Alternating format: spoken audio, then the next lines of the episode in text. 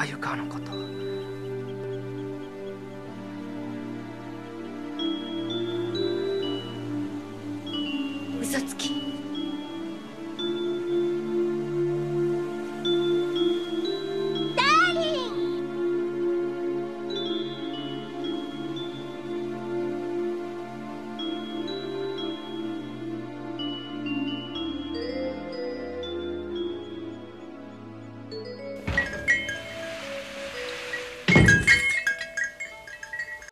Bonjour et bienvenue dans le premier podcast francophone entièrement consacré à Kimagure Orange Road, aussi connu en France sous le nom de Max et compagnie.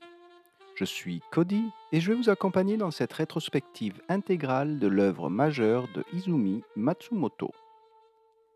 Dans cet épisode 0 du podcast, nous commencerons par un rapide synopsis de cette série pour les visiteurs de passage qui ne la connaîtraient pas, suivi d'un retour sur les origines du manga et de l'anime pour ceux qui la connaîtraient mais n'ont pas nécessairement en tête l'histoire de sa création. Et nous conclurons par un début de réponse à la question qui tourmente probablement les fans hardcore de la série pourquoi n'arrivons-nous pas à oublier l'univers de Kimagure? Commençons par le synopsis. Kimagure Ranch Road, Core pour abréger, raconte l'histoire de Kyosuke Kasuga, un jeune garçon de 15 ans, emménageant avec sa famille dans une nouvelle ville. Alors que sa famille défait encore ses cartons, Kyosuke va se promener dans son nouveau quartier. Il y fait la rencontre d'une jeune fille mystérieuse, Madoka Ayukawa, dont il tombe rapidement sous le charme. Pour faire simple, Kimagure Ranch Road est leur histoire. Izumi Matsumoto, l'auteur de cette série, ne nous propose pas une trajectoire linéaire vers un amour réciproque. Cette route orange sera tout sauf une ligne droite. Kimagure se traduirait par capricieux ou inconstant. Une troisième personne va effectivement venir perturber ce rapprochement. Son nom est Hikaru. C'est une amie d'enfance de Madoka. Plus extravertie, Hikaru va rapidement s'afficher comme la petite amie de Kyosuke. La volonté de Madoka de ne pas heurter les sentiments de son ami et les hésitations de Kyosuke vont faire que leur relation sera longtemps ambiguë et contrariée, même si leurs sentiments semblent partagés. Il y a donc une dimension tragique dans cette histoire, mettant en tension l'amour et l'amitié des protagonistes. Revenons maintenant sur les origines de l'œuvre. Dans les quelques interviews qu'accorda Matsumoto Sensei, nous obtenons des détails sur la genèse un peu chaotique de son projet. Né en 1958 sous le nom de Kazuya Terashima, le jeune garçon qu'il était lisait frénétiquement les mangas de Osamu Tezuka et plus tard de Gonagai. C'est surtout de ce dernier qu'il gardera une passion pour les dessins des personnages féminins, aux traits subtils, mais aussi pour son comique de situation jouant sur les relations hommes-femmes.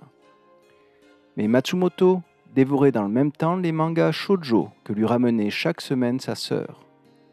Le shoujo est encore à l'époque un genre stéréotypé, dominé par les histoires d'amour et principalement destiné à un public de jeunes filles. Ce genre évoluera par la suite, tant sur le plan des thématiques que pour son public cible, mais c'est bien ici que l'auteur de Corps viendra puiser son inspiration pour son œuvre. Matsumoto se passionna dans son adolescence pour la musique, en particulier la batterie et le rock and roll. Il est clairement japonais de son temps, fasciné par la culture anglo-saxonne. Il tente d'ailleurs de réconcilier ces deux passions, le manga et la musique, dans son premier titre one-shot de 1981, Live Totemo Rock'n'Roll, lui permettant de gagner un premier concours mensuel dans un magazine. Il poursuit avec un second one-shot, Panic in Orange Avenue, en 1982, gravitant encore autour d'un groupe de rock. Il obtient d'ailleurs sa première publication, mais celle-ci ne débouche pas sur une sérialisation. Matsumoto a 25 ans et il ne parvient pas encore à percer dans le monde du manga. On lui propose même de devenir assistant pour des mangaka à succès, ce qu'il risque de devoir faire du fait de ses maigres économies. Il va toutefois persister pour faire naître son œuvre centrale, bien que le chemin vers la publication fût aussi capricieux. Matsumoto va alors prendre deux décisions majeures. Premièrement, le rock ne sera plus central à son prochain manga.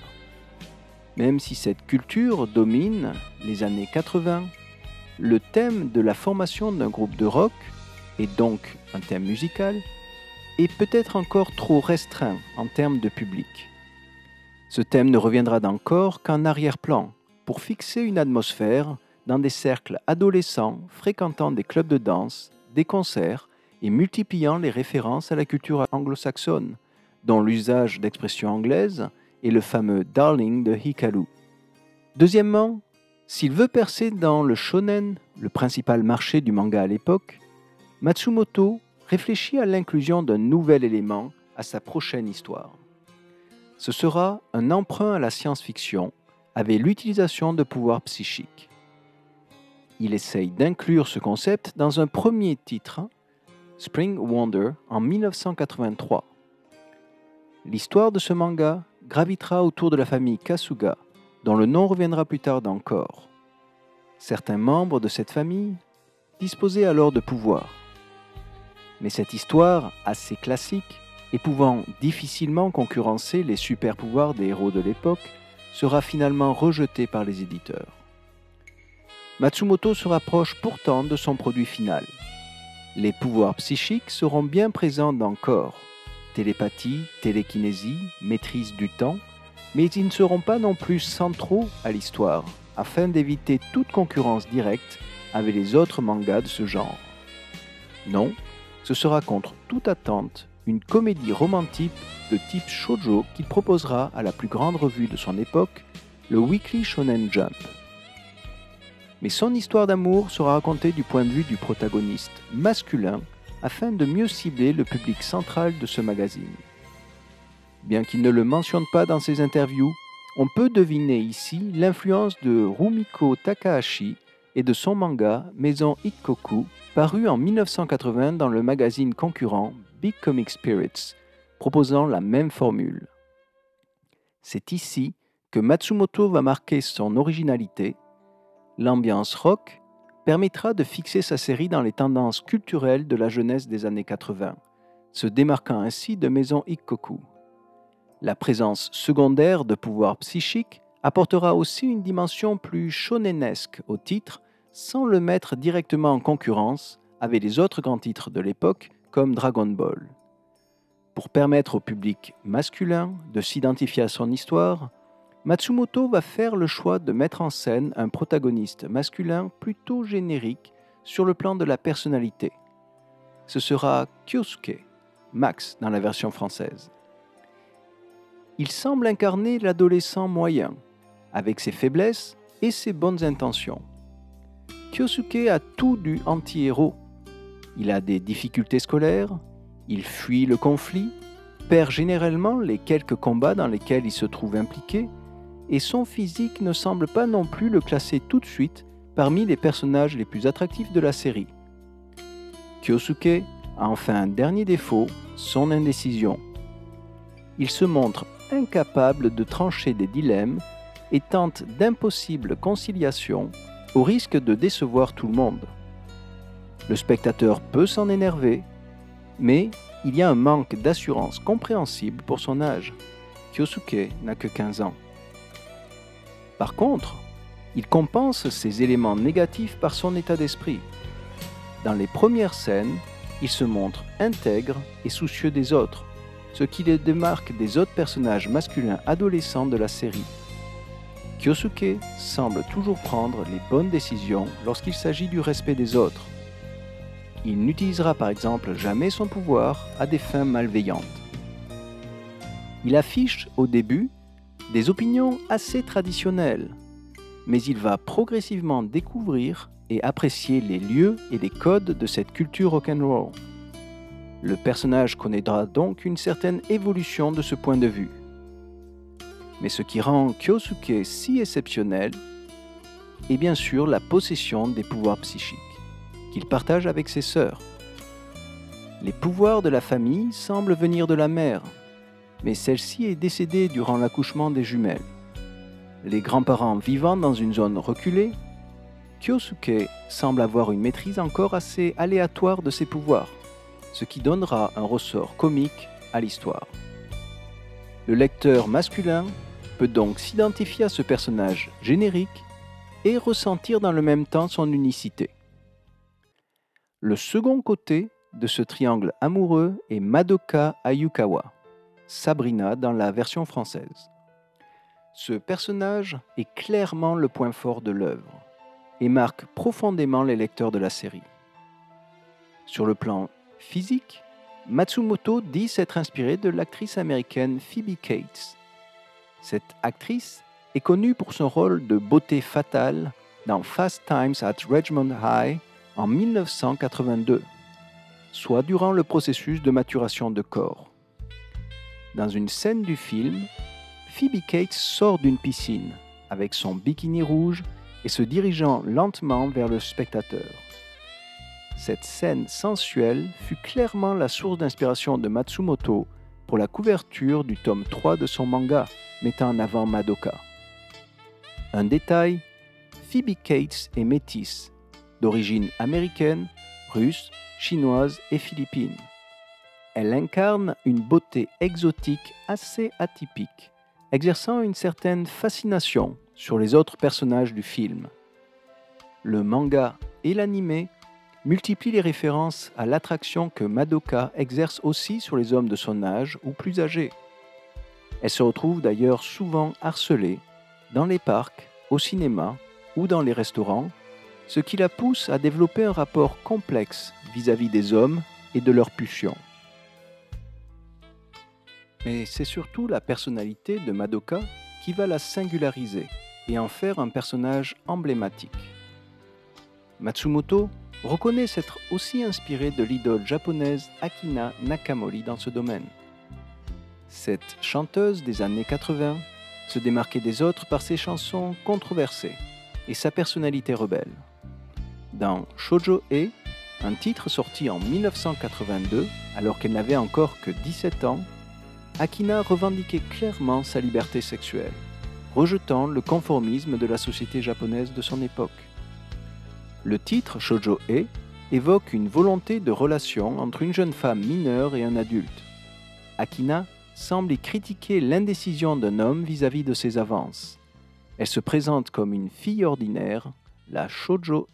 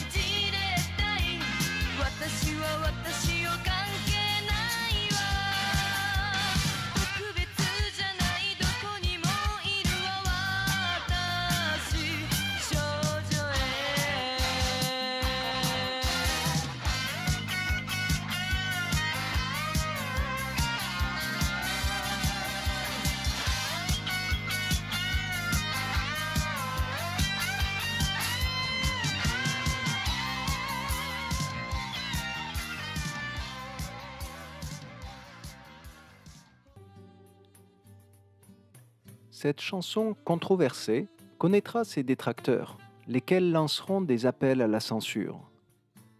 Mais au-delà du débat moral que soulève cette chanson, Matsumoto avoue être tombé sous le charme de ce caractère rebelle de Akina, laquelle se moquait bien des rumeurs circulant dans la presse japonaise sur son sujet. Il voulut donc reprendre cette personnalité rebelle pour Madoka, proposant d'abord à son éditeur un personnage libre sur le plan sexuel et anticonformiste. Toutefois, ce dernier, étant soucieux du public cible du manga, fit pression pour abandonner cette approche trop directe et trouva avec l'auteur un compromis.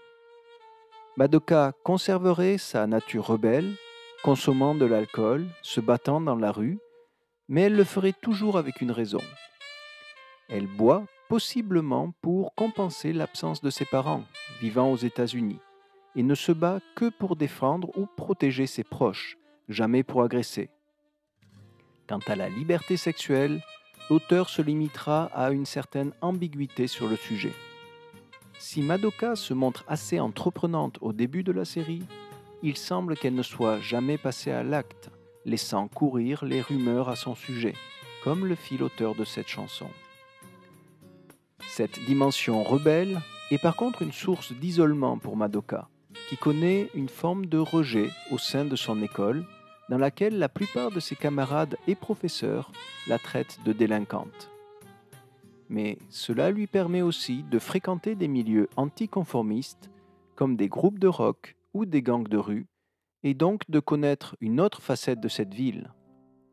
Madoka navigue entre ces deux mondes, le monde de la lumière et le monde de la nuit, pouvant se montrer tour à tour affectueuse et tendre, ou bien dure et distante. En somme, Madoka Yukawa est une sorte de proto-tsundere.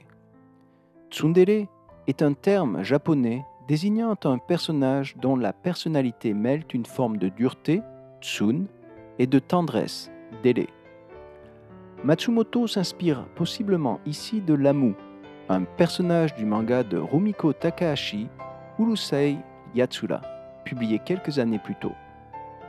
Dans ce manga, Lamu se fait remarquer par ses fortes variations d'humeur, mêlant des démonstrations de tendresse vis-à-vis de Atalu, le principal protagoniste, ou de violence, en envoyant sur ce dernier de fortes décharges électriques lorsqu'elle est en colère.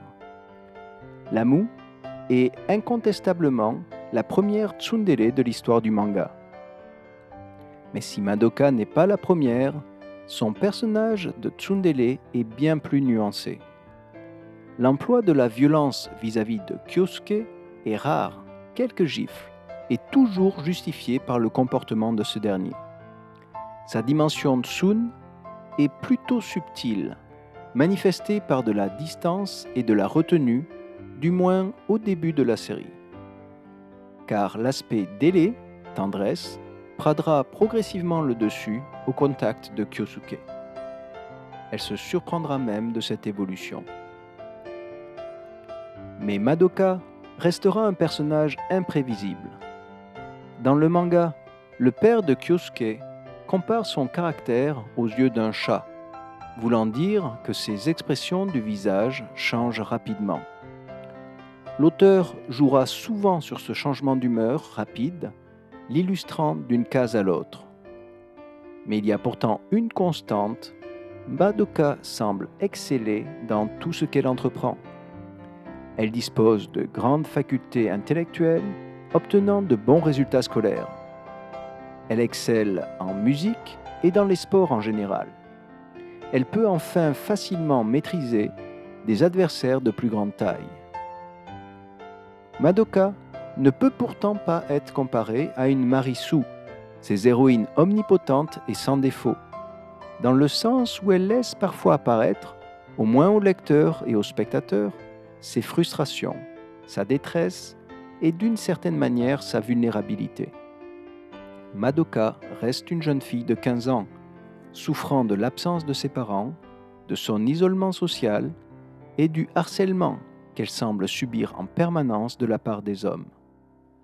On devine une âme blessée, transformant ses sentiments mélancoliques en mélodie avec son saxophone.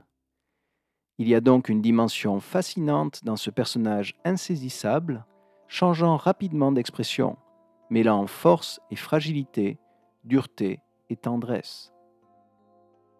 Hikaru vient fermer ce triangle amoureux. C'est un personnage plus monodimensionnel que Madoka et d'une certaine façon que Kyosuke, bien que l'on puisse débattre de cet aspect. Sur le plan physique, elle semble avoir des éléments de garçon manqué, selon les critères des années 80, avec ses cheveux courts et son comportement quelque peu agressif. Hikaru semble aussi se construire en réaction avec Madoka, dont elle est une amie d'enfance et qu'elle prend clairement comme modèle. Elle s'en démarque toutefois par son immaturité sur le plan émotionnel. Le personnage d'Ikaru évoluera rapidement d'une figure de garçon manqué à une figure plus féminine, pour prendre la forme d'une Genki Girl énergique et pleine d'optimisme, voire de naïveté. Mais après quelques chapitres, elle se fige dans un personnage obsessionnel vis-à-vis de sa relation avec Kyosuke. On parle même aujourd'hui de Hikaru complexe pour faire référence à ce type de personnage vivant une relation à sens unique sans en prendre conscience.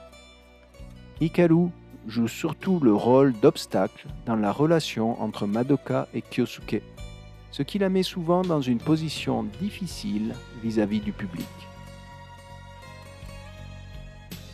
Kimagure Ranch Road n'a donc pas inventé la comédie romantique ou même le triangle amoureux, mais la série se caractérise par le déséquilibre qu'elle génère au sein de ce triangle amoureux, avec deux personnages assez monodimensionnels et la personnalité bien plus complexe de Madoka. Si Matsumoto s'inspire de Maison Ikkoku pour sa comédie romantique centrée sur le personnage masculin, Rumiko Takahashi semble avoir plus tard repris le modèle de Tsundere complexe pour son personnage de Akane Tendo dans Radma 1,5, sans en égaler la profondeur. Madoka reste un modèle assez unique de ce point de vue.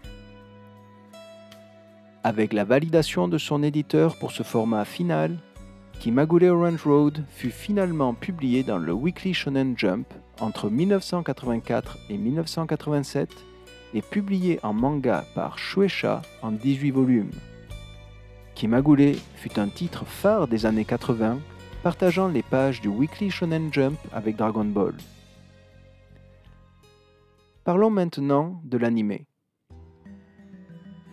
Le manga fut adapté en animé par le studio Pierrot et diffusé à la télévision japonaise entre 1987 et 1988. L'auteur participa peu à l'animé, car il travaillait encore sur les derniers tomes de la série. Il existe donc une intertextualité intéressante entre le manga et l'anime, car l'anime s'en inspire, mais prend aussi quelques libertés. Le Kara Design de Madoka, réalisé par Akemi Takada, va sublimer ce personnage et fixer son image dans le grand public. Takada a voulu que ce personnage, souvent mutique ou en retenue, puisse parfaitement communiquer ses émotions par le regard on y retrouve une palette d'émotions extrêmement variées, la tendresse ou la désillusion, l'impuissance ou la détermination. Le résultat final est saisissant sur le plan technique. Il est difficile d'oublier les yeux de Madoka. Les 18 tomes du manga deviendront 48 épisodes, dont l'auteur principal est Kenji Terada. Celui-ci sera responsable du script de 21 des 48 épisodes, dont les trois premiers et surtout les deux derniers. Terada prendra progressivement certaines libertés, dont le redécoupage de l'histoire, lequel ne respecte pas nécessairement la progression du manga. Il sera d'ailleurs responsable d'une conclusion différente sur la forme, mais pas sur le fond. L'épisode final, 48, sera diffusé en mars 1988 soit quelques mois avant la fin officielle du manga, en juillet 1988. C'est aussi lui qui sera en charge de l'écriture des deux films sur lesquels nous reviendrons. La relation entre Matsumoto et Terada reste encore à éclaircir. Matsumoto a longtemps ressenti cette implication de Terada comme un détournement de son œuvre, préférant sa propre conclusion mais sa position évoluera dans les années 2000, reconnaissant la valeur du travail de Telada et la convergence entre leurs deux visions de l'histoire. Sur le plan graphique, on retrouve de superbes moments d'animation pour l'époque. L'animé nous propose des épisodes rayonnants de couleurs vives, pastel et chaleureuses. Cette atmosphère douce est en grande partie la raison de cette sensation de confort que ressent le spectateur. L'épisode final marque particulièrement les esprits avec une scène sous un arbre filtrant les rayons du soleil dans un magnifique jeu d'ombre et de lumière. Mais certains épisodes, comme l'épisode 43, proposent aussi une animation aux couleurs plus sombres, correspondant aux sentiments plus tourmentés des personnages. Mais c'est bien sûr la musique de Shiro Sagisu qui complète parfaitement cette atmosphère changeante de l'animé. Il s'agit du compositeur en charge de l'ambiance sonore de Nadia et de Evangelion. La bande son de l'animé saura être tour à tour énergique avec ses guitares électriques et ses percussions, chaleureuse, reconstituant la joie de vivre des personnages, ou enfin dramatique, avec des solos au saxophone plus proches du jazz et du blues, expression de la mélancolie de Madoka. Il nous reste enfin à discuter des deux films écrits par Telada et développant sa conclusion. Le premier film, Anohi ni Kaelitai, Je veux revenir à ce jour, diffusé en 1988, est utile pour finaliser l'animé qui laissait en suspens des points importants. Telada nous y propose la résolution du triangle amoureux et les conséquences du choix final de Kyosuke. C'est assez difficile à regarder car cela vous laisse des cicatrices sur le plan émotionnel. Mais ce film apporte une nécessaire conclusion à cette histoire. En 1988, la séquence semble donc se terminer au Japon. Il y a bien eu 8 OAV entre 89 et 91, mais ils apportent finalement assez peu à la trame narrative. Un deuxième film sera bien produit en 1996, Soshite Ano Natsu no Hajimari, et pourtant c'est le début de l'été. Mais ce film fait débat sur son utilité. On pousse ici le relationnel des personnages jusqu'à leurs 22 ans. Le film a longtemps eu ses détracteurs, de par son style, totalement différent de la série, et son écriture, tente de réanimer un trio que le premier film a définitivement brisé. Mais il fait pourtant incontestablement partie du lore de Kimagure Orange Road. Penchons-nous maintenant sur la diffusion de la série en France. L'arrivée de l'animé en France fit une étape en Italie. En effet, Core fut diffusé pour la première fois en Europe en 1989 sur une chaîne italienne Italia Uno. Le propriétaire de cette chaîne n'était autre que Silvio Berlusconi, le mania des médias italiens. C'est plus tard en s'associant avec un partenaire français pour co-gérer la chaîne La 5 que Berlusconi proposa la diffusion en France de son catalogue de programmes japonais, dont Kimagure Round Road. L'animé fut donc diffusé pour la première fois en France en 1990 sur la 5 sous le nom de Max et compagnie. Ce passage par l'Italie va profondément marquer la version française. Madoka se vit attribuer le prénom de Sabrina comme dans la version italienne. Le générique reprit aussi la mélodie italienne, mais connaîtra une adaptation des paroles je vous propose un rapide montage des deux génériques afin de prendre conscience de cette connexion franco-italienne.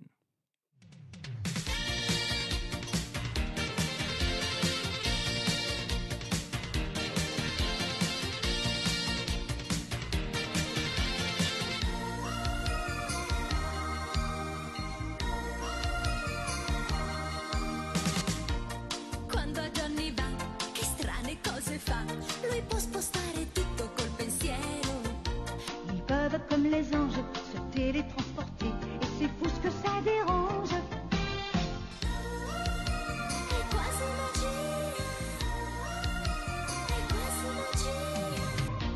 Et lorsque Max est là, Sabrina Pamela le suivent pas à pas comme toutes les filles. Manu est consciencieuse, Fanny pas sérieuse, c'est une drôle de famille.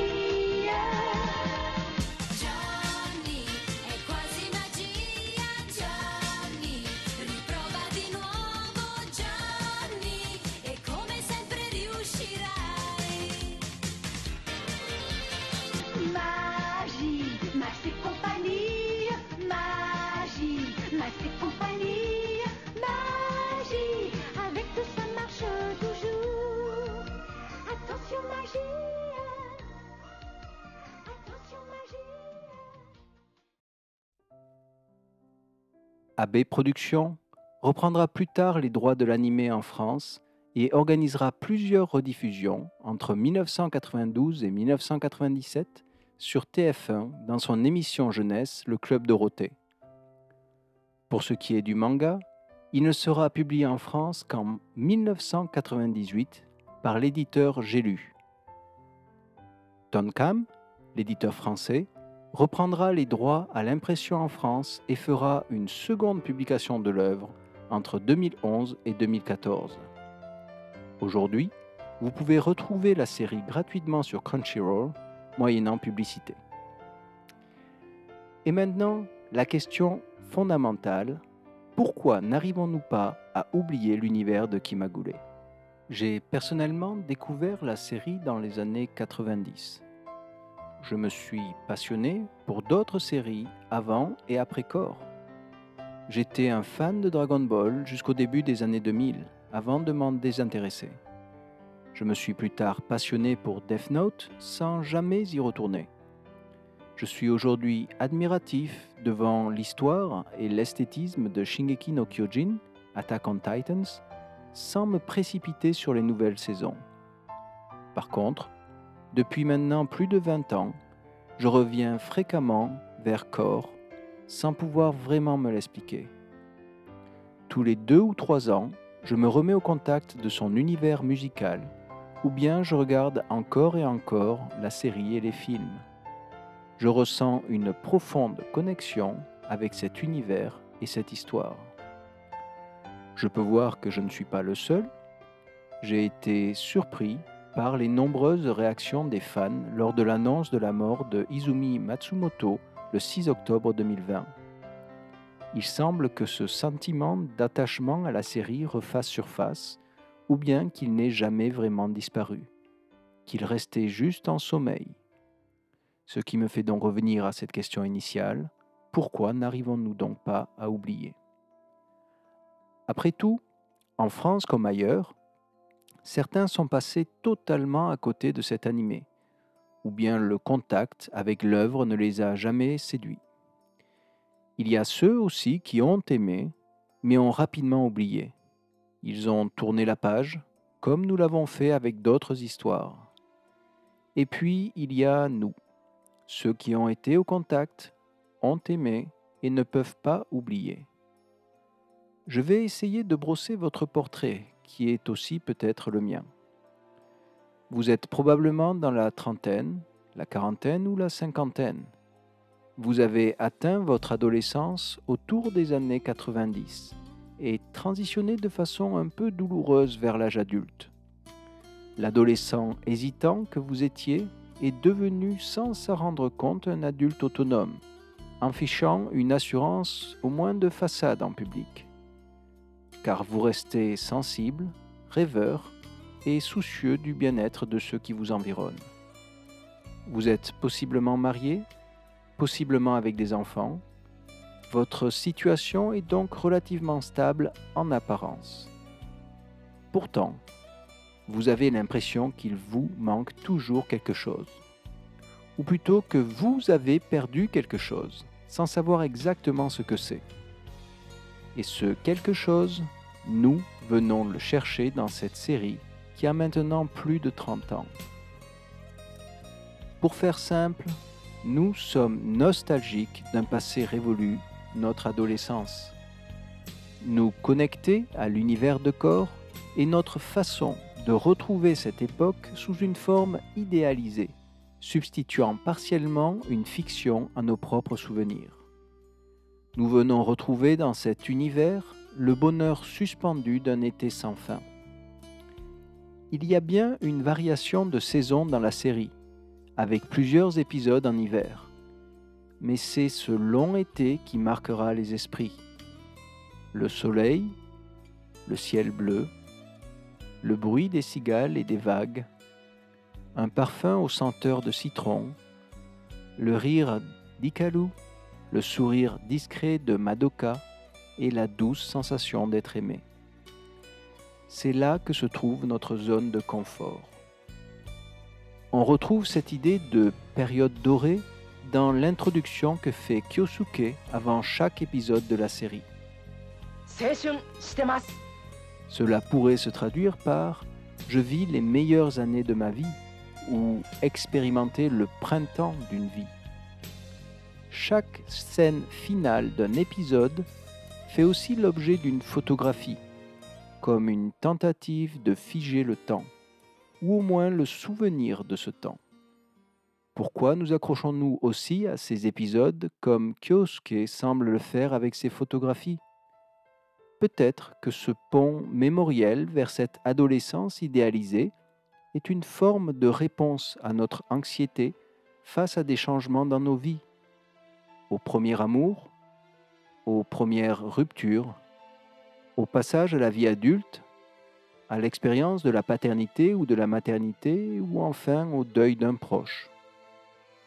Dans ces moments de doute qui jalonnent nos vies, nous ressentons le besoin de revenir vers cet été sans fin, ce bonheur suspendu et finalement cette insouciance. Mais à chaque fois que nous refermons cette capsule temporelle qu'est Kimagure, nous ressentons aussi une forme de souffrance, car cela nous rappelle que le temps qui passe nous éloigne de plus en plus de l'objet de notre nostalgie. Kimagure Orange Road nous propose donc des fruits au goût doux amer. On y trouve le goût sucré des souvenirs d'une adolescence idéalisée, mais on y trouve aussi le goût amer de la fuite du temps. On ne peut pourtant pas goûter l'un sans ressentir l'amertume de l'autre. Cette nostalgie douce amère semble être comprise par Kenji Terada, l'auteur du premier film de 1988, Anohi ni Kaeritai. Je veux revenir à ce jour. Le film de 1988 est l'histoire d'une rupture douloureuse pour tous les participants. Kyosuke doit tirer un trait sur son insouciance. Hikaru voit son monde s'effondrer. Madoka perd une amie d'enfance. Tous les personnages payent un prix pour la résolution de ce triangle amoureux. Les protagonistes sont maintenant entrés dans l'âge des conséquences et donc la vie adulte. Il y a un naturel désir d'inverser cette marche du temps, de revivre ces belles années, même si ces dernières s'organisaient sur un équilibre fragile, construit sur la désillusion exubérante de l'une et la souffrance discrète de l'autre. Le second film, celui de 1996, tente de briser cette illusion avec son titre à double sens, Soshite Ano Natsu no Hajimari, qui pourrait se traduire par Et maintenant, c'est le début de l'été. L'été a toujours eu une connotation positive dans l'univers de corps. Mais ici, l'introduction de Kyosuke sur le printemps de la vie a disparu. L'expression et maintenant semble aussi faire un constat après coup, en forme de surprise et de résignation. Une sorte de transition automatique nous installant dans le siège passager de notre propre vie. C'est la prise de conscience de la fin de ce printemps dont parlait Kyosuke. Le film est d'ailleurs dominé par des couleurs plus ternes que l'animé. L'insouciance des personnages a fait la place à l'inquiétude et des problématiques adultes. L'ambiance est totalement différente. Ce n'est bien sûr que l'été de leur vie, ils ne sont encore que dans la vingtaine, mais on sent déjà une prise de conscience de l'inexorable marche du temps, qu'il n'y aura pas de retour en arrière, qu'ils ne reviendront pas à ce jour-là. Que nous soyons nous-mêmes à l'été à l'automne ou à l'hiver de nos vies, nous savons aussi que ces saisons ne sont malheureusement pas cycliques et que l'arrivée de chaque saison nous contraint d'une certaine manière à faire le deuil de la précédente. Il ne nous en reste alors que les souvenirs, quelques regrets et ce sentiment de nostalgie.